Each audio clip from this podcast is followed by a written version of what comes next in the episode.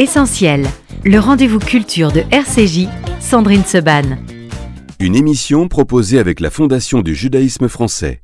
01 53 59 47 47. Merci d'être avec nous sur RCJ. Souvent, vous le savez, euh, j'invite deux écrivains à dialoguer ensemble, parfois euh, avec des thèmes qui peuvent se ressembler. Là, qu'y a-t-il de commun entre Rachel Darmon et Christos Margos Gionakis Marco Gionakis, vous le saurez peut-être à la fin de l'émission. Je vais peut-être le découvrir au fur et à mesure même de l'émission. Mais le point commun, je le sais, le premier point commun, c'est que ce sont deux excellents livres que j'ai adorés. Rachel Darmon, bonjour. Bonjour. Merci d'être venue spécialement d'Israël que pour nous, Rachel. Oui, bon, oui. pas tout à fait que pour nous, mais vous avez toute une, j'imagine, une période de promo et de dédicace en ce moment. Oui. Pour tâter le diable, c'est aux éditions Folie d'encre. C'est incroyablement réussi. Il y a beaucoup, beaucoup euh, de thèmes dans ce livre. Il y a le thème de la famille, il y a le thème des secrets de famille. Tiens, tiens, il y a un point commun avec Christos. Il y a euh, le thème de l'adultère et il y a cette femme absolument incroyable qui est votre, enfin, qui est la narratrice. Est-ce qu'elle vous ressemble un peu, Rachel? Je ne sais pas, je ne pense pas, mais bon, à vous. euh, après, non, on sait bien que dans chaque héros ou héroïne, il y a un petit peu de, euh, de l'écrivain et c'est aussi un livre euh, évidemment très, très, très drôle, mais très réfléchi sur tout ce qu'est euh, l'Israël d'aujourd'hui, sur la liberté euh, des, des femmes et, et sur les religieux, les laïcs en Israël. Voilà, donc c'est peu de dire que votre livre est au cœur de pas mal de sujets d'actualité en ce moment. Euh, Markos-Giannakis, bonjour. Bonjour. Euh, vous êtes écrivain grec, hein, on peut pas oui, dire avec un nom pareil. hein. Avec un nom pareil, un tout petit accent. Euh, vous êtes installé à Paris, vous avez écrit plusieurs romans euh, policiers, dont Qui a tué Lucie Davis, qui avait eu le prix Méditerranée du Polar en 2023. Et là, vous sortez Homero, Le Fils caché, aux éditions Plomb, avec cette très belle couverture. Vous allez reconnaître qui est sur la couverture, évidemment. C'est Maria Callas et Onassis. Et Gilles Paris, votre brillant attaché de presse, m'a dit il faut que tu lises, il faut que tu lises, tu vas adorer. Il a eu raison. J'ai euh, adoré votre livre euh, que j'ai lu quasiment d'une traite. Il y a plusieurs livres en un. Et là aussi, évidemment, il est question euh, de secrets de famille, il est question de célébrité, il est question de, de liens familiaux et d'identité et de fait. qui, euh, qui on est vraiment et qui est cet Homéro dont on va parler et qui est euh, évidemment extrêmement attachant et en même temps un sacré personnage. Voilà. Alors vous nous raconterez dans quelques instants qui est Homéro. D'abord, Rachel Darmon, tâter le diable. Euh, qui est ce diable? Est-ce que c'est le diable tel qu'on l'imagine? Ou est-ce que euh, le diable est finalement dans un petit peu de, de chacun de vos personnages? Bah, oui, tâter le diable, c'est c'est l'interdit, c'est le secret, c'est tout ce qu'on essaye de, de cacher dans la société et que notre, euh, notre héroïne, Manu, va découvrir en fait. Après une chute, elle découvre un monde qu'elle ignorait, elle était peut-être naïve, et là, elle ne va plus l'être. Alors Manu va euh, se retrouver dans un groupe euh, d'hommes qui font du, du vélo, du VTT, dans cette très belle région d'Israël qui est euh, le... Alors vous allez le prononcer mieux que moi. Le Khourchan. Le Khorshan, c'est dans le nord. C'est dans le nord, pas loin du Carmel. ouais. Mhm. Une très belle région où on va faire du VTT, on est en montagne, donc elle va se, se lier avec comme ça ce, ce, ce groupe de trois hommes typiquement israéliens, hein, il faut bien le dire, et elle va aller faire du vélo avec eux, du VTT tous les vendredis matins, et très tôt, et un vendredi, que se passe-t-il? Elle tombe. Elle tombe, et alors a priori, c'est juste une petite chute de vélo, mais suite à cette chute, elle va avoir un- une sorte de pouvoir. Et euh, je, je peux le dire? Ah, on va dire le pouvoir, parce que quand même, ce truc du livre. Christos, écoutez bien le pouvoir. Alors- si Manu était là, il vous serrait la main, Vous êtes en danger. oui. vous êtes en danger. Pourquoi? Parce que... Parce qu'en fait, elle découvre les infidélités des hommes et des femmes. Elle a des, des flashs C'est très dangereux. et ça lui met du temps à comprendre. Euh, au début, elle n'en veut pas de ce pouvoir et puis petit à petit, euh, elle va comprendre que c'est lié à sa propre vie. Alors, la première fois qu'elle va se rendre compte de ce pouvoir, au début, elle voit des, des têtes, elle ne sait pas à quoi ça correspond. Et puis, euh, quand même, elle, elle s'inquiète un petit peu de, de ses visions. Donc, elle va voir un célèbre neurologue à l'hôpital avec son mari. Et là, eh bien, en serrant la main du neurologue, euh, boum, elle va voir, elle va avoir une vision. Il va lui dire qu'est-ce que vous voyez, et elle va se mettre à décrire la maîtresse. Et donc là, euh, il est très angoissé, le neurologue. Bah, il la met dehors euh, comme une malotru et elle, elle ne comprend pas, elle est encore plus angoissée. Et lui doit imaginer que c'est une espionne. et elle, elle fait que décrire ce qu'elle voit. Elle voit euh, l'interdit, le diable, je ne sais pas, mais elle voit euh, oui, le- l'adultère. On va continuer à parler de Manu, des autres personnages, de son mari, de ses amis surtout, parce que ce sont plusieurs couples d'amis. Et effectivement, le pouvoir de Manu va euh, voilà, euh, faire que bah, elle va se rendre compte de certaines choses sur son cercle, à la fois amical et familial aussi, mais ça, on, en parlera un petit peu plus tard. Euh, vous, Christos Markos-Gionakis, Homero, le fils caché, comment vous avez eu cette idée de parler de ce personnage? A-t-il existé? N'a-t-il jamais existé? Ça vous allez nous le dire, qui n'est jamais existé comme dans votre livre, ça c'est clair. Il vient de votre imagination. Mais euh, on comprend euh, très vite et très bien, même s'ils ne sont jamais cités clairement, que euh, Homero, le fils caché, ce serait le fils caché de la Calas et de Onassis. Tout à fait. il faut dire que depuis mon enfance, j'ai grandi en Grèce. Maria Callas était présente avec Césaire, avec l'histoire de sa vie, grâce à ma grand-mère maternelle qui était une très, une très grande fan mhm. de Maria Callas comme euh, moi aujourd'hui. Et euh, je me suis dit un jour, euh, en lisant un livre qui parlait de la relation entre Maria Callas et Aristote Onassis, qui était une relation légendaire, iconique, des années 60, 50 et 60, que j'ai découvert alors que, selon un journaliste gréco-américain, ils ont eu un enfant au tout début, début de leur relation, qui est né en mars 1960, qui est mort quelques heures après sa naissance, parce mhm. que c'était un enfant prématuré. Donc je me suis dit, tous les sujets autour de la calasse ont été traités, pourquoi pas prendre cet enfant et lui donner une vie? Et c'est ça que j'ai fait, j'ai donné vie à un enfant qui n'est pas une vie heureuse parce qu'on est dans une tragédie grecque contemporaine. Mais euh, euh, ça m'a permis aussi de, citer, d'analyser, de, d'élaborer sur des sujets qui, euh, qui me tiennent, qui sont très chers à, moi aussi. C'est la question d'identité mhm. et c'est aussi la question d'appartenance. Et euh, j'espère que c'est un pari réussi. Ah, c'est un pari plus que réussi, euh, ça je peux, je peux vous le dire. Le livre démarre, euh, Christos, avec cette affirmation ancestrale selon laquelle nul ne peut échapper à sa destinée. Vous dites c'est une croyance profondément enracinée, une part indispensable de leur identité grecque. Je voulais vous faire réagir là-dessus. Et ensuite, Rachel, parce que les questions de destinée aussi dans l'identité et dans la tradition juive, c'est très marquant. Oui, alors, c'est Homero qui raconte euh, sa vie et il ouvre euh, son, histoire avec cette, ce récit, cette, cette phrase. Pepromenon figina dinaton en grec, c'est-à-dire qu'on ne peut pas s'échapper du destin. Et il se pose la question, et il la pose depuis la première page, si notre vie est façonnée par nos choix ou par les destins. Mm-hmm. C'est des parents Calas et Onassis étaient des fatalistes. Et elle se pose la question, alors si l'enfant de deux fatalistes doit être aussi euh, fataliste, mm. Et on voit au fur et à mesure que euh, c'est plutôt les choix c'est pas les destins euh, qui, euh, qui façonnent euh, notre vie, même si c'était toujours la question depuis l'Antiquité. Hein. On, regarde les, héros des tragédies grecques et c'est toujours le destin qui les détruit, même et, parfois on croit qu'ils ont fait des choix et le destin rattrape. Tout à fait, tout à fait.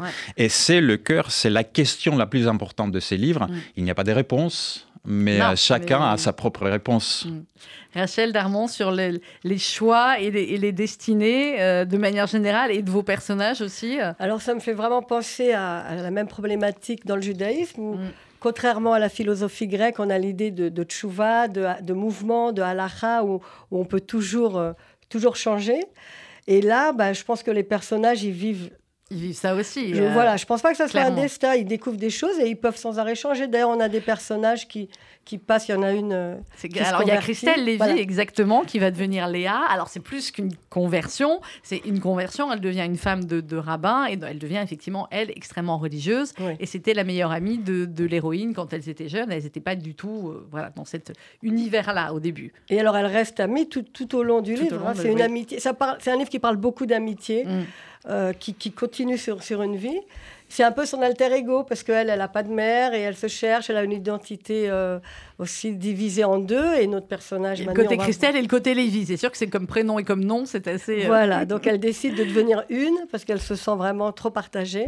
Elle aurait voulu être euh, l'image de l'amour qui peut être universelle, mais non, ça ne marche pas et elle devient après Léa. Oui. Dans vos personnages, euh, Rachel Darmon, dans Tâter le diable, on l'a dit, il y a notre héroïne, euh, Manu, qui, elle aussi, est pleine de contradictions. C'est peu de le dire. Euh, elle est diététicienne. son mari est obèse. mais vraiment. Et, et, elle a plein de, de, de, petits trucs comme ça, finalement, dans sa vie, où ben, ce pouvoir qu'elle va avoir va lui permettre aussi de mettre, on va dire, certaines choses au clair aussi dans sa propre vie personnelle. Oui.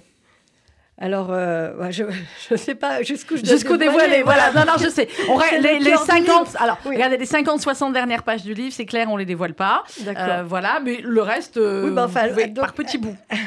elle va découvrir que ce pouvoir, il y a d'ailleurs un ami qui lui dit, le pouvoir, il n'est pas par hasard, un tel pouvoir, et elle va découvrir un secret de famille qui la touche directement. Et c'est aussi une histoire d'identité. Elle va mm. se demander qui elle est. En fait, je voulais montrer un personnage qui est vraiment ébranlé. Et j'aurais pu parler de deuil, de de chômage. Et là, je suis allée au cœur, au cœur de, de ce qui peut ébranler quelqu'un. Elle ne sait plus qui elle est. Elle découvre que ce qu'elle pensait acquis. Euh, non, tout, tout est une interrogation. Voilà, on est clairement aussi avec Christos. Des fois, je mets par hasard et vous voyez, en fait, c'est pas par hasard. C'est une tragédie grecque, cette émission, finalement, parfois. Christos, euh, il y a plusieurs parties, finalement, dans, dans le livre, puisqu'il y a plusieurs euh, vies euh, du, du, Homéro. on le suit depuis sa naissance. Alors, c'est un fils caché, puisque, effectivement, il va être élevé, alors ça, on peut le dire aussi, hein, par des gens qui ne sont pas ses parents, bien évidemment. par... Et il va avoir, tout au long de son enfance, une ombre, comme ça, du parrain qui ne va voir que beaucoup plus tard, qui s'appelle Nonos, et euh, qui en fait, on l'a compris, est Onassis, qui paye euh, les parents euh, adoptifs, et tout cela, il va le découvrir qu'assez tard finalement. Et il a une enfance très très particulière parce qu'il est, en tout cas au tout début, complètement coupé du monde extérieur. On lui dit à l'extérieur de, de, la propriété, c'est des, monstres, c'est des méchants, voilà. Il y a des monstres. C'est terrible comme enfance. C'est terrible, mais en même temps, comme, euh, quand on ne connaît pas quelque chose d'autre, euh, il avoue qu'il a eu une, une, enfance heureuse parce qu'il n'a pas connu euh, quelque chose d'autre. Il dit c'est comme un chien qui, qui, mesure sa liberté par rapport à sa lasse. Il, ne sait pas qu'est-ce qui se passe derrière ces murs. Il y a des monstres, comme on lui dit. Donc oui, il grandit en Italie des années 60, 70. Euh, isolé, solitaire, avec euh, l'ombre de ses parents, qui est son vrai père, comme il découvre assez, assez tard et avec une, euh, une enseignante euh, grecque, Renata, euh, italienne, qui, a, qui est née en Grèce et qui lui apprend les grecs. Donc on voit aussi cette contradiction. Il grandit dans un ménage catholique italien et il est le seul qui doit apprendre le grec et il grandit comme un grec orthodoxe. Et il a des, des on lui apprend à se signer autrement et une religion, une partie en tout cas de la religion, il se rend compte que ses parents n'ont pas la même. Tout à fait. Et même comme il l'appelle l'Église, la maison de Dieu, mhm. ce n'est pas la même. Et un jour, il découvre euh, les rituels de, l'Église grecque avec euh, les, rituels des Pâques. Et euh, petit à petit, il, il comprend qu'il y a quelque chose qui ne va pas. Il y a beaucoup de différences entre ses parents et mhm. lui. Et c'est à 17 ans qu'il apprend la vérité avec la mort de sa mère adoptive. Et c'est, il se lance dans une quête d'identité qui est vraiment obsessionnel. Euh, c'est vrai qu'il y a de quoi. Déjà, quand effectivement on apprend qu'on est adopté à cet âge-là, c'est déjà un choc important. Mais quand en plus on va apprendre, il va apprendre qu'il est le fils de deux euh, légendes, euh, Maria Callas et Aristote Onassis, dont il ne connaît rien, hein. dont il ne connaît absolument rien, mais il va se lancer lui aussi dans une quête totalement obsessionnelle pour tout savoir d'eux et un peu plus d'elle même d'ailleurs. et il va y passer sa vie. Oui, il va passer sa vie. il y a la question, voilà, la relation avec les garçons et leur mère, et euh, il va passer sa vie afin de construire euh, une, réalité parallèle.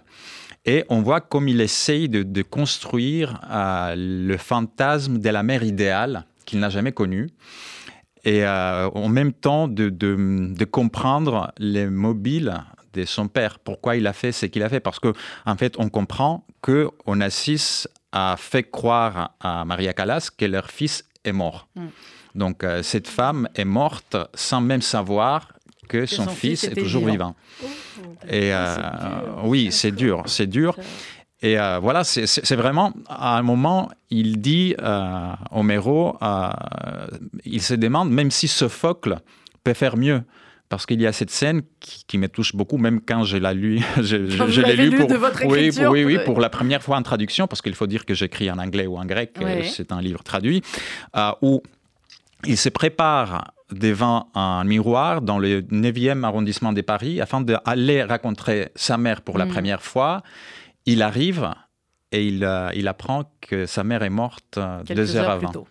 Non, c'est terrible. On est dans la tragédie grecque euh, complète.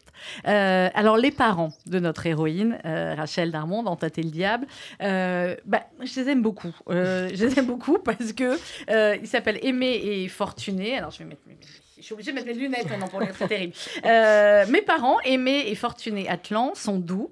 Ils ont la forme de deux boulettes tendres, le regard plein de bonté, le sourire de la joie de vivre, deux bisounours grassouillés, amoureux. Écoutez bien les prénoms. Je suis aimée et fortunée avec mon mari, déclame ma mère. Je suis fortunée et aimée avec ma femme, réplique mon père. C'est trop beau.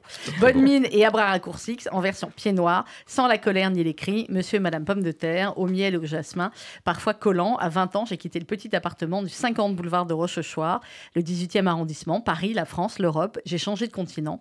Ils étaient sidérés et anéantis. Leur fille unique les abandonnait. Enfant, ils refusaient de me laisser dormir chez mon amie Christelle, au 54 boulevard de Rochechouart. C'est malfamé dans son quartier. Maman, on habite au 50. Je préfère qu'elle vienne chez nous. Voilà. Là, on est dans.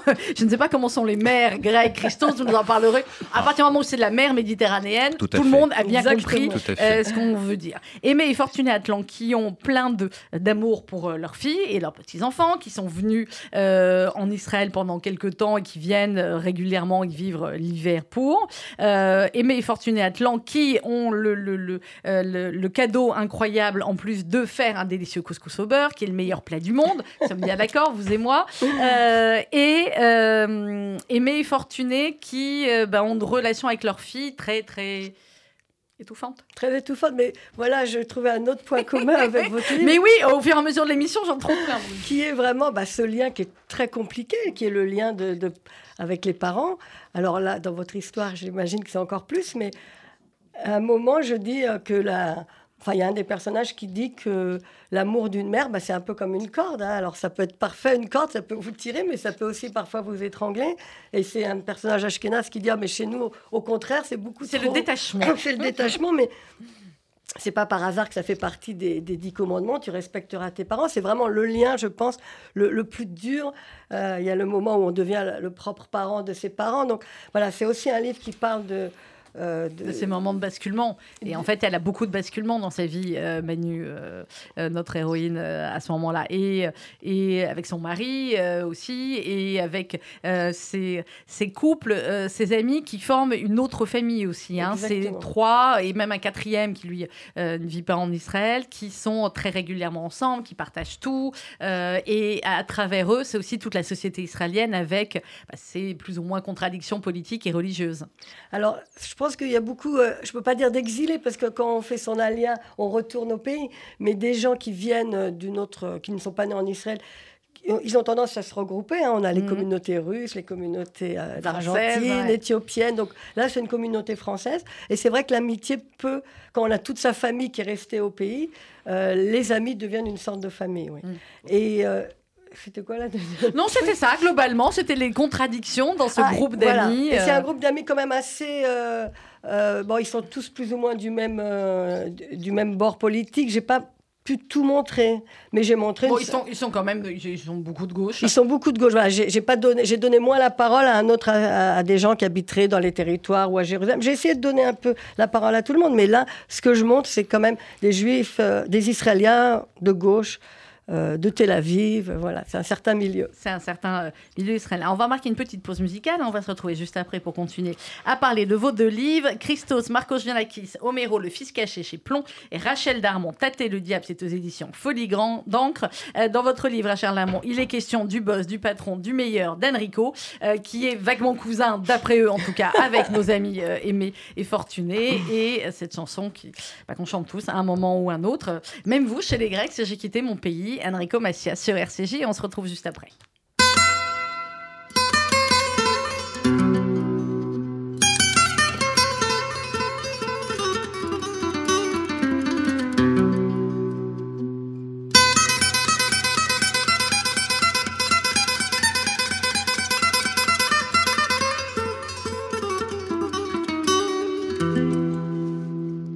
J'ai quitté mon pays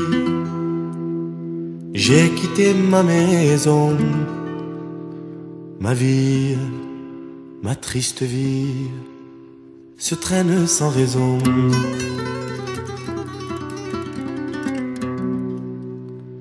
J'ai quitté mon soleil, j'ai quitté ma mer bleue.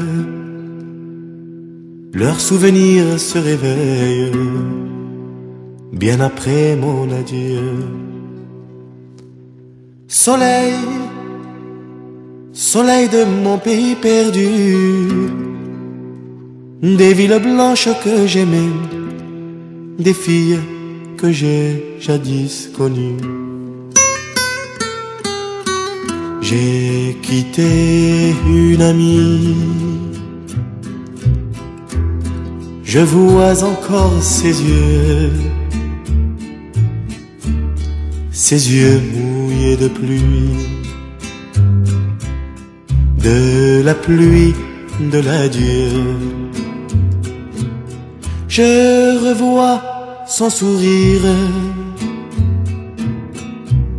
si près de mon visage. Il faisait resplendir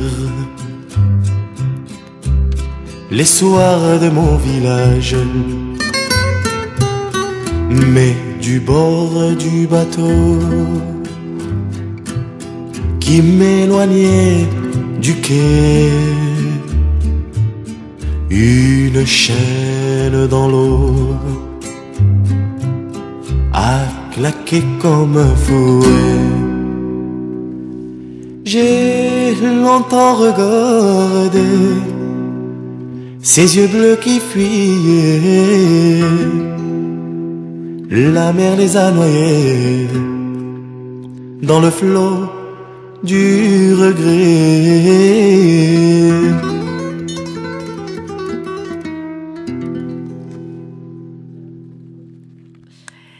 Enrico Macias, j'ai quitté mon pays avec mes deux invités ce matin, Rachel Darmon, Tâter le diable aux éditions Folie d'encre et Christos Marcos Homero le fils caché aux éditions Plomb.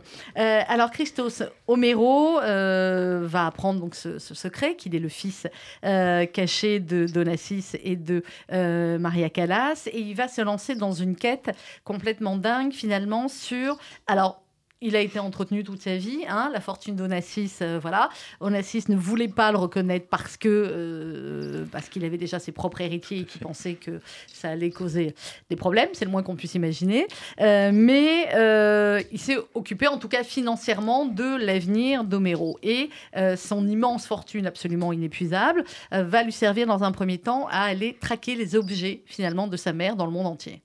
Oui, alors il a eu euh, l'argent, mais ce qu'il cherche, c'est les noms, c'est la mm. reconnaissance, euh, c'est sa famille, c'est ses racines, que l'argent ne peut pas acheter.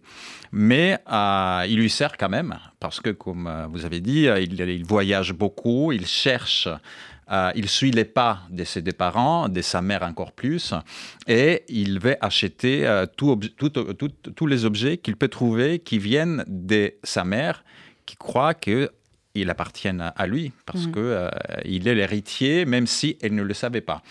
Et euh, c'est une histoire triste et vraie que, Maria Callas, quand elle est morte, elle n'avait pas de testament.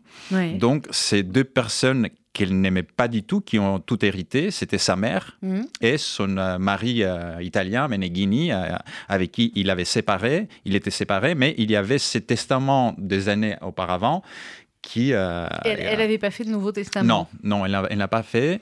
Et elle, est morte alors assez jeune, hein, à 53 ans, euh, sans testament. Donc, euh, Donc ces objets ont réellement été tout dispersés. À fait, tout à fait. Et c'est pour ça aujourd'hui, on n'a pas malheureusement un grand musée Maria Callas. il y a des de, objets partout dans le monde.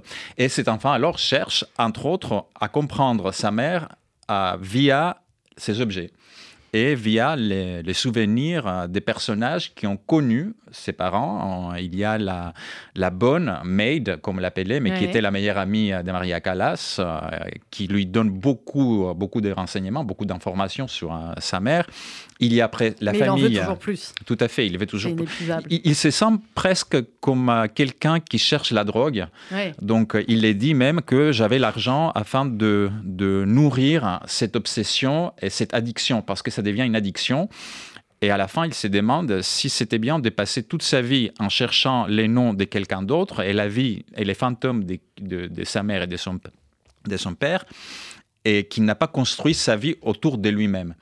Et il. euh, Et de qui il est vraiment, parce que c'est la question Tout à centrale fait. de, de sa vie et, tout à fait. et, euh, et du livre. C'est à est-ce fait. qu'il est euh, Homero et est-ce qu'il aurait été un Homero différent finalement? Alors il y a ce moment aussi, je ne vais pas le révéler, mais à un moment donné finalement dans le livre où quelqu'un va lui dire mais si tu avais été complètement assumé, imagine quelle aurait été ta vie. C'est pas Tout du à tout fait. ce que tu aurais imaginé parce que Onassis c'était comme ci, parce que la Calas Oui. voilà était comme ça et Tout à que fait. euh, Donc, il, il a construit vraiment sa vie dans un, sur un fantasme. Et un jour, quelqu'un qui a vécu ces fantasmes, entre, guillemets, lui dit que c'est c'est pas un rêve, c'est un cauchemar. Donc, euh, tout ce que tu cherches, les gens qui l'ont eu ont détruit leur vie. Donc, toi, tu avais l'argent, tu n'avais pas l'identité, tu n'avais pas le nom, donc tu aurais pu faire une vie totalement différente et heureuse. Et tu n'avais pas cette pression et Tout cette, à fait. Voilà, et cette, et cette tragédie grecque euh, qui a été dans la vie d'Onassis, du, Tout à du fait, vrai tout à fait, tout à fait. Enfin, euh, voilà, lui et, euh, et tous ceux finalement autour, et ensuite Jackie Kennedy, Tout à qui fait, on part, et tous les autres drames. Oui, on parle des malédictions, les malédictions ouais. des dynasties Onassis et des Kennedy. Et la malédiction de Kennedy. Euh, tout ouais. à fait. donc, il comprend à 60 ans qu'il faut changer. Hmm. Mais est-ce qu'il est trop tard à changer Vous le saurez en lisant Homero, le fils caché. On va continuer à parler. Rachel Darmon, on va revenir sur euh, notre petit groupe qui euh, fait l'ascension comme ça tous les vendredis du, euh, Mm. du. Euh, c'est un groupe. Comment vous est venue cette idée finalement de, de cette femme avec ce groupe WhatsApp qui est hilarant Oui. Euh, Vraiment de cette femme qui va rencontrer ces trois hommes israéliens très euh, différents et qui va nouer euh, cette relation. Et à un moment donné, effectivement, bah, se pose la question, comme à chaque fois, euh, des amitiés euh, mixtes, euh, si elles sont possibles ou pas possibles. À un moment donné, elles ont cet échange en me disant J'ai l'impression que depuis qu'on est adulte, qu'on a des enfants, on ne se mélange plus. Ça, c'est Céline qui dit ça. J'ai plein de copines, mais je ne côtoie pas d'hommes, pas seul, à part mon mari et la famille. Je ne vais jamais boire de café avec des copains. Je n'ai pas d'amis sans eux. C'est bizarre, non. Et elle dit bravo Manu, toi tu vas au-delà des préjugés euh, stupides. Bah alors ça, c'est vraiment de ma vie. hein. Euh, Je veux dire, quand on écrit, on imagine plein de choses, mais on est obligé de, de Bah, on prend un peu les écrivains Voilà. de piquer les vies. Exactement. Donc là, euh, bah, j'ai commencé il y a quelques années à faire du vélo par hasard avec des garçons. Et je, me- je me suis rendu compte qu'on était le seul groupe mixte. Aujourd'hui, ça a changé. hein. Ouais. Les choses évoluent très vite. Mais il y a cinq ans, on était les seuls à être garçons et filles. Et je voyais qu'on était regardés bizarrement. Et j'ai vraiment eu le sentiment que je rentrais dans un groupe euh, d'hommes, dans un monde très, très masculin, très macho. hein. En Israël, c'est quand même encore... euh, Ah, ça on a clair. un peu de retard. Enfin, les Grecs aussi, hein, c'est les Méditerranéens tout ça. hein. voilà, alors il y a Tel Aviv qui a un petit îlot où les choses Ouais. sont différentes, et puis dès qu'on sort de Tel Aviv, c'est un monde vraiment très séparé. Et au début, je voulais écrire euh, que autour du vélo, et puis je me suis dit Mhm. non, il faut, il faut que j'aille quand même On plus va loin, que je un parle d'identité, je parle de, de judaïsme, d'humour, de plein de choses, mais ça a été vraiment le déclencheur. Ce, cette, euh, ce vélo, j'en fais toujours d'ailleurs, et Bah, euh, oui, oui. ils sont très contents d'être dans le, le Ils livre. sont très contents d'être dans le livre. Bon, bah, j'imagine, vous les avez pas décrits exactement comme ils sont. Hein. Non, bien Euh, sûr. J'imagine, mais voilà, et vous n'avez pas chuté sur la tête, vous non plus. euh. Non, mais je suis tombée très très souvent. D'accord, ok, Oui, non, oui, mais beaucoup pour de chutes, ouais. Euh, alors, dans des livres, dans la plupart des livres, il y a parfois des petites notes de bas de page qu'on lit pas ou qu'on lit rapidement parce que voilà, l'originalité aussi dans votre livre, c'est que les notes de bas de page ou plutôt les notes à la fin, je vais pas dire qu'elles sont aussi importantes que le livre lui-même, mais effectivement, il y a une annexe. Euh, vous trouverez dans cette annexe des recettes de cuisine, c'est vrai, des recettes de macro, de couscous au beurre, etc. Des paroles de chansons, un guide touristique, des analyses politiques, des blagues, des critiques de films et plus encore. Euh, vous n'avez pas envie d'interrompre votre lecture pour lire les notes explicatives. C'est pas grave, l'annexe est faite pour vous et donc l'annexe est quasiment un livre supplémentaire. Exactement. Pourquoi Alors en fait, c'est une idée aussi de mon éditeur, hein, Jean-Marie Ozanne, qui m'a énormément aidé. Euh, je, je voulais que le texte soit fluide. Et comme j'ai tendance à faire des grandes parenthèses, je veux tout expliquer, je suis prof et je suis guide. Donc j'ai tendance à vouloir faire des petites Vous êtes explications. prof aussi, je sais pas. Vous êtes prof Oui, de oui, quoi de français. Ah bah. Donc euh, j'ai tendance à vouloir que tout soit clair et ré- récapituler sur l'histoire. Et il m'a dit non mais tu, tu peux pas, c'est beaucoup trop lourd. Et là on a eu cette idée de génie. Donc le texte est beaucoup. c'est génial. Il y a, il y a li- le texte qui est fluide et puis à la fin j'ai pu me, me donner à cœur joie avec euh, tout Alors, ce dont de à cœur joie, si vous me permettez, Rachel, je vais lire un extrait parce qu'on en est complètement là-dedans. Euh, on est dans cette période-là. Les fêtes, les fêtes juives, je ne sais pas ce que vous en connaissez, Christos, mais voilà, les fêtes, parlons-en. Vous avez en tête des images de cotillons, de champagne, de banquets, de dîners aux chandelles en face de la cheminée, de neige immaculée, de chorales d'enfants devant le portillon, d'étrennes, de traîneaux de chiens joyeux, de repos, de sports d'hiver. Vous imaginez la vie est belle de Franck Capra. Oubliez, je vous parle de fêtes juives, il fait très chaud, on n'est pas là pour s'amuser, on est là pour commémorer la création du monde et de l'être humain. Au programme, on commence par les jours terribles, qu'on vient de terminer donc. Euh, sympa comme titre de Bamboula, 10 jours entre la nouvelle année Rosh Hashanah et le jour du grand pardon, Yom Kippour. On en attend le verdict, vivra, vivra pas, vais-je passer dans la classe supérieure cette année? Il n'y a pas de redoublement, si vous n'êtes pas inscrit dans le grand livre de la vie, vous dégagez pendant 10 jours debout à 5 heures du matin pour aller demander pardon au bon Dieu. Ensuite, on ingurgite de la tête de poisson pour être à la tête et pas à la queue. On jeûne, ça y est, ça c'est fait. Deux jeûnes en dix jours, la grande fiesta. On se raconte de grandes histoires. C'est un nouveau départ spirituel, etc. On mange beaucoup de sucre et de miel. Euh, pourquoi dis-tu que si ça marchait depuis 2000 ans, on le saurait? Il s'agit bien sûr d'un symbole. Passe-moi le plat de grenade et tais-toi. Et on va enchaîner dans quelques instants, effectivement, avec, dans quelques jours, avec la fête des cabanes, etc. etc. Euh, tu devras ensuite respecter les lois liées au repas dans la cabane. Si ton gâteau fait plus de 54 grammes, mange-le dans la cabane. Si ton repas est conséquent comporte du pain, mange-le dans la cabane, etc. etc. C'est très très drôle. Euh, et c'est très très bien résumé. D'où ça vient, Rachel, ce, ce- cette, cet humour et cette manière comme ça de raconter euh, les, les choses? Alors, je crois que le fait d'habiter en Israël me permet cet humour. Parce que je pense que quand on est une minorité en France, on est quand même beaucoup plus respectueux, on est plus dedans. En Ouais. Israël, imaginez qu'on est tous juifs. On est tous Et y a- quasiment. on est le pays avec les gens les plus drôles. L'humour est de partout. Et il y a notamment à la télé un programme que j'adore qui s'appelle euh, Les Juifs débarquent et qui reprend tous les mythes, toute la Bible sur ce ton-là, un peu irrespectueux. Et je me suis aussi inspirée d'eux. Et je pense que c'est. euh, oui, j'espère que c'est pas trop irrespectueux, que ça choque pas. Mais c'est pas trop irrespectueux, c'est drôle et en même temps, ce qui est dingue, c'est qu'on apprend, voilà, par exemple, l'histoire des 54 grammes, euh, ben voilà, je l'ai appris. Mais euh, non, non, c'est pas du tout irrespectueux. Voilà, donc c'est montré euh, quand on vit dedans en Israël, même si on n'est pas pratiquant, on, Mhm. On vit dans, le, rythme du, calendrier juif. Et euh, oui, j'ai voulu montrer tout par un- l'humour. Ça permet d'être toujours un petit peu à part, d'avoir un autre regard. Donc, tellement juif le livre, je le trouve très Ah ben, juif. il est très très juif. Voilà, hein. C'est- pas pour rien qu'au début vous, vous citez euh, Philippe Roth. hein. Euh, on est dans un petit mélange de, de Philippe Roth, de Woody Allen, de, de toute cette ambiance-là. Euh, Christos, vous, vous êtes né en Grèce Oui, Ouais. je suis né en Grèce, j'ai grandi en Grèce, j'ai fait mes études en Grèce, j'ai commencé à travailler comme avocat pénaliste en Grèce Ouais. et je me suis retrouvé à, à Paris en 2011 Mais pourquoi?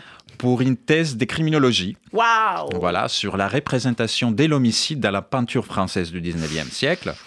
Costaud. J'ai fini la recherche, je n'ai pas fait ma thèse, j'ai commencé à écrire Ouais. et voilà, ça fait, euh, ça fait six ans que publie des, des livres en France et euh, je ne travaille plus comme avocat, j'ai trouvé mon chemin et, Et j'ai le- le trouvé... chemin, euh, c'est- voilà, l'écriture. C'est l'écriture. Vous ouais. écriviez déjà quand vous étiez euh, plus petit? Enfin, quand on est avocat, oui, on écrit, mais bon, pas on des- écrit, oui, Ouais. on écrit des documents juridiques, euh, on écrit, mais qui, sont, euh, qui ont la même construction quand même, parce qu'on on commence avec les générales, on a le corps, et puis on a les conclusions.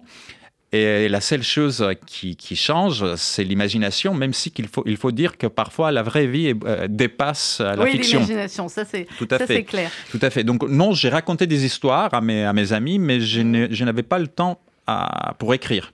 Et j'ai trouvé un moment pour écrire à, à Paris. Et Eh j'ai ben, eh ben, vous voilà. avez bien fait. Non, mais qu'est-ce que vous pouvez aimer à Paris par rapport à la Grèce? Il fait beau chez vous, il y a du soleil, il y a de la feta, il y a de l'huile d'olive, il y a la mer, il y a du bleu. Qu'est-ce qui vous plaît plus à Paris que chez vous? Alors, c'est une question que je me pose euh, souvent, Euh, mais il faut avouer que la première fois que je suis arrivé à Paris, je me sentis chez moi pour la première fois dans ma C'est vie. vrai C'est bizarre, c'est, euh, il n'y a pas une explication logique. Euh, la Grèce ne me manque pas, c'est seulement la lumière qui me manque parfois. Et puis, la Grèce ne me manque pas parce que j'ai la, la chance d'y aller tout le temps euh, Ouais. pour les vacances, pour les livres en Grèce. Mais euh, il y a cette question que je me pose souvent. et qui, qui est dans le livre aussi, de l'appartenance. Ici, je suis, à cause ou grâce à mon accent, et je suis toujours un étranger, même si moi, je me sens chez moi en France. En Grèce, je suis les Parisiens. Donc, euh, euh, Rachel est dans la même situation. Tout à fait, tout à fait. C'est cet point commun. Oui, c'est cette appartenance. Comme Homero, il cherche à qui il appartient, à la famille à, qui, qui, l'a élevé, élevé, à ses parents qu'il n'a jamais connus à, cause ou grâce à son ADN. Est-ce qu'il appartient à lui-même? Est-ce qu'il appartient à ses choix ou à son destin? Donc il y a quelques points communs entre nous deux euh, et euh, Rachel et avec Homero. Ah bah oui, clairement. Euh, au début du livre, en fait, c'est un manuscrit que l'un des que le protagoniste, enfin le, début, la personne qui nous raconte l'histoire au début, aurait reçu et vous racontez en fait comme ça. Tout à fait, oui. C'est un écrivain grec qui vit à Paris et qui est en train de corriger un manuscrit et qui raconte, qui, qui, qui fait connaissance avec ses personnages, Homero et qui a, qui a disparu de sa vie quelques années après et qui a, reçoit un jour un message d'un notaire. Il va chez, chez, le notaire et il apprend la mort de son ami Homero et il hérite une boîte, une boîte euh, qui est pleine de photos, euh, une urne métallique. On mhm. euh, on va pas dire qu'est-ce qu'il y a dedans. et ses manuscrits. Et ce personnage, l'écrivain, dit que ce n'est pas mon histoire ce n'est pas une de mes fictions, c'est un manuscrit que j'ai reçu et que j'ai choisi à publier. Et euh, donc, voilà, cet, écrivain, qui était le seul ami de la vie adulte hein, de Homero. Il n'y a pas d'amis, il y a, ça c'est un, un, un, point qui n'est pas, qui n'a pas un commun avec votre protagoniste, Rachel, euh, et qui nous raconte la vie. Et à la fin, on se pose aussi la question si tout ce récit, tout ce texte est une vérité ou pas. Ou pas. Bah, c'est toute la question du livre. Alors, on va marquer une pause euh, musicale. On avait commencé avec Enrico Macias, hein, un petit peu pour vous. Euh, Rachel Darmon, euh, Tâté le diable. Et ben là, on va écouter la calasse, hein, évidemment. Bien sûr. Évidemment. et on continue à parler avec mes deux invités. C'est essentiel. Et c'est bah, la calasse. Ça, c'est totalement essentiel.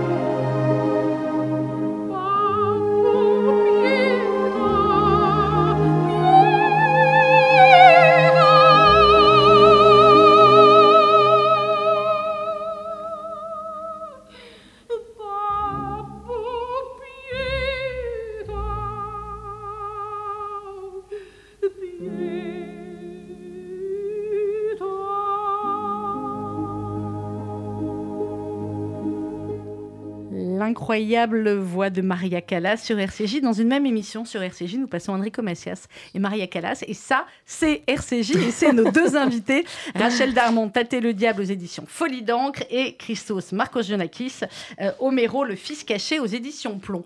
Comment vous avez travaillé, euh, Christos? Il y, a eu, il y a beaucoup, beaucoup de recherches, c'est évident, et sur la Callas, et sur Onassis, et même sur les Kennedy, euh, parce que, effectivement, ce qui est génial aussi dans le livre, c'est que, eh bien, évidemment qu'on reconnaît tous les personnages, c'est une histoire qui est tellement mythique qu'elle parle euh, effectivement à tout le monde, et tout le monde euh, sait quels ont été les différents drames de la vie de la Calas, de Nassis et de Jackie Kennedy.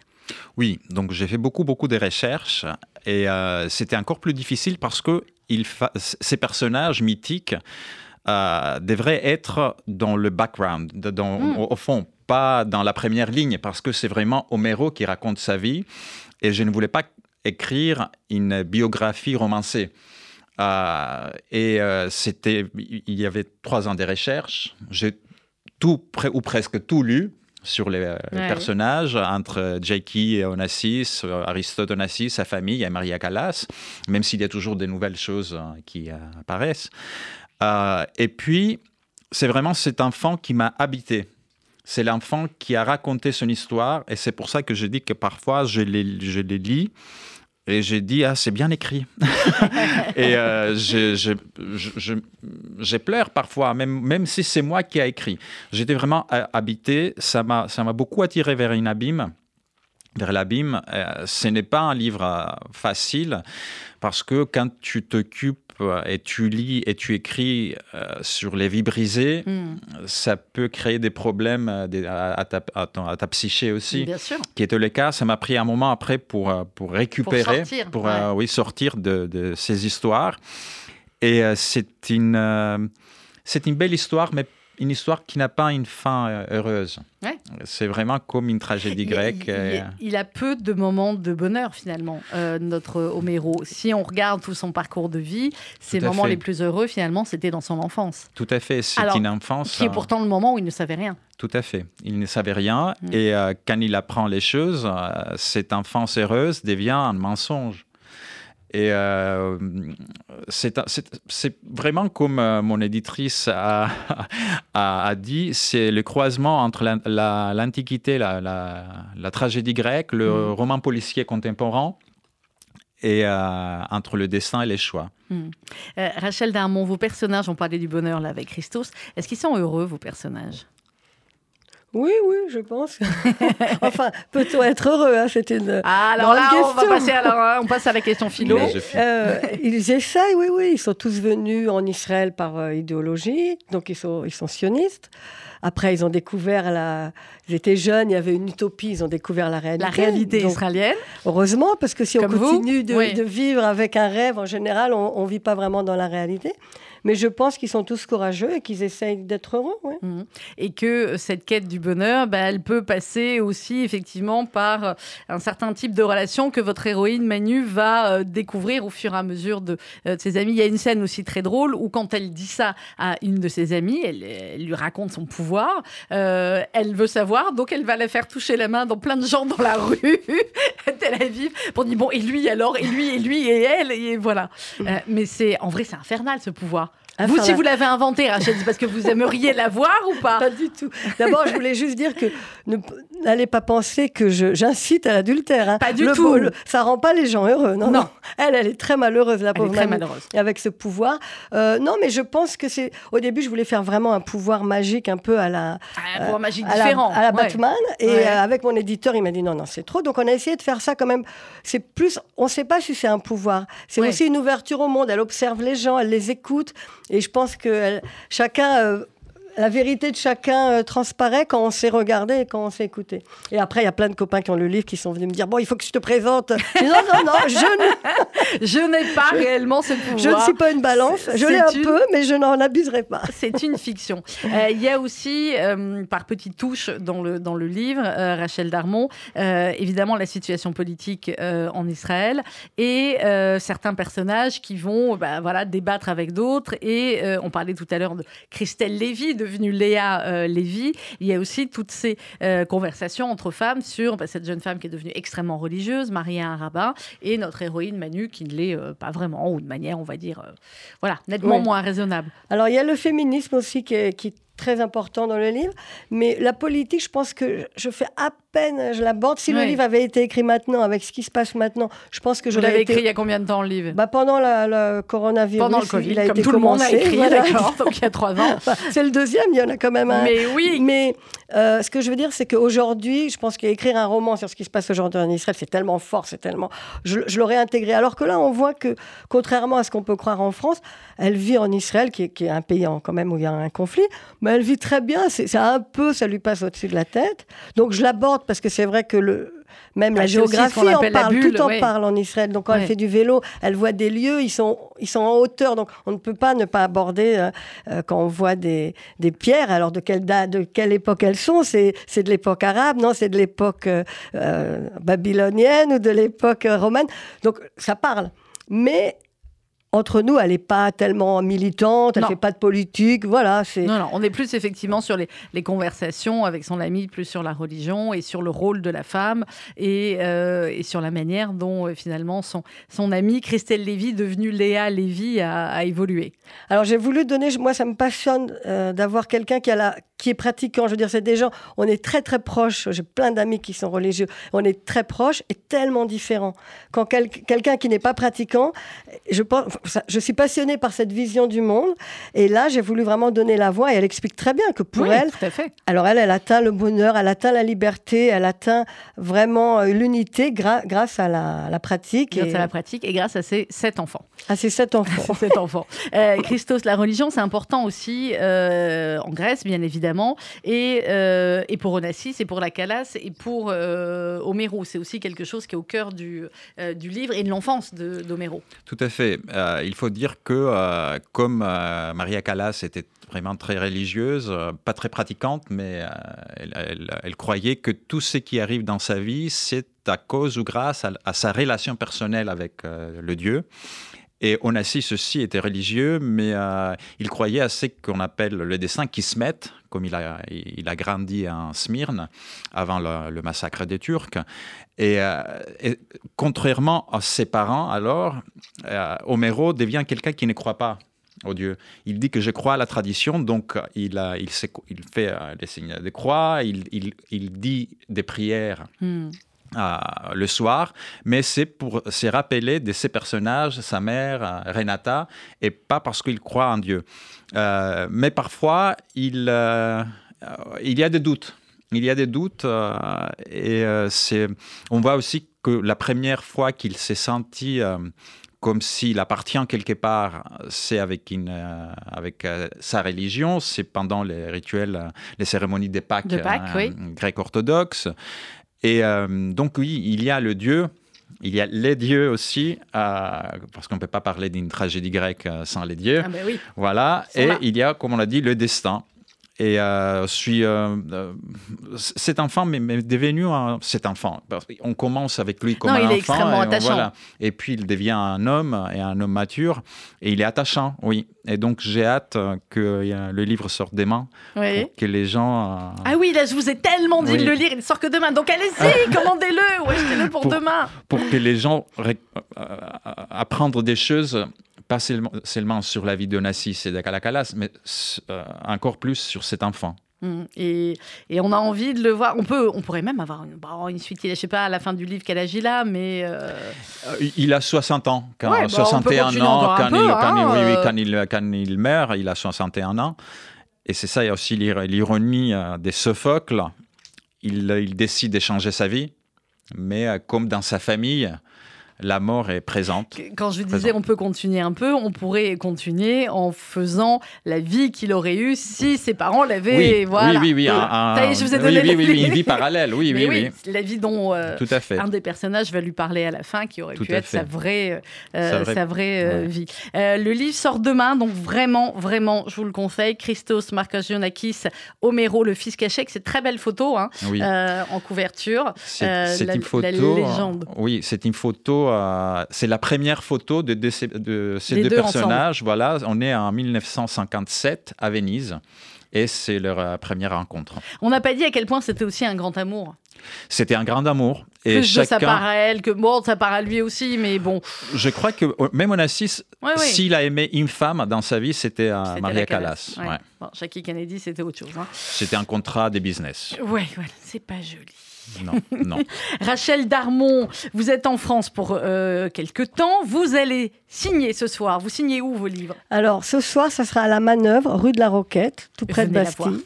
C'est une magnifique librairie. Il y aura des extraits, il y aura des questions, il y aura, il y aura du houmous et du ah, tarama. Du ah, bah, c'est pas mal. Ah, bah, obligé. Ah, bah, vous voyez, tarama aussi, voilà, houmous et tarama. Et pitote, voilà. c'est très bien. Euh, et vous allez en Belgique aussi ensuite Alors, je vais aussi en Belgique vendredi 28, avant le début de Soukot. Je serai à Filigrane. Donc, pour nos amis euh, belges, belges qui nous écoutent. Voilà, je serai à la librairie Filigrane à partir de 19h. Rachel Darmon, Tâter le Diable, c'est aux éditions Folie d'encre et c'est aussi à lire absolument. Merci beaucoup à tous les deux. Shana Tova, Rachel, vous aussi. Shana Tova, c'est le bonne année en, en, Ah, en hébreu, euh, parce que nous, on vient effectivement de démarrer l'année 5784. Les Grecs, vous avez la bonne même année. année. Merci. Les- les- vous êtes pareil en année, vous êtes en 2023. 2023, Vous avez pas, oui, oui, oui, oui, mais Ouais. parce qu'avec les tragédies grecques, la Oui, oui, oui. mythologie, tout ça, Non, non, si on remonte, 2023. voilà. Très bien. Merci, euh, à Merci. tous les deux. Dans quelques instants, vous allez retrouver Margot Siffer pour RCJ Midi.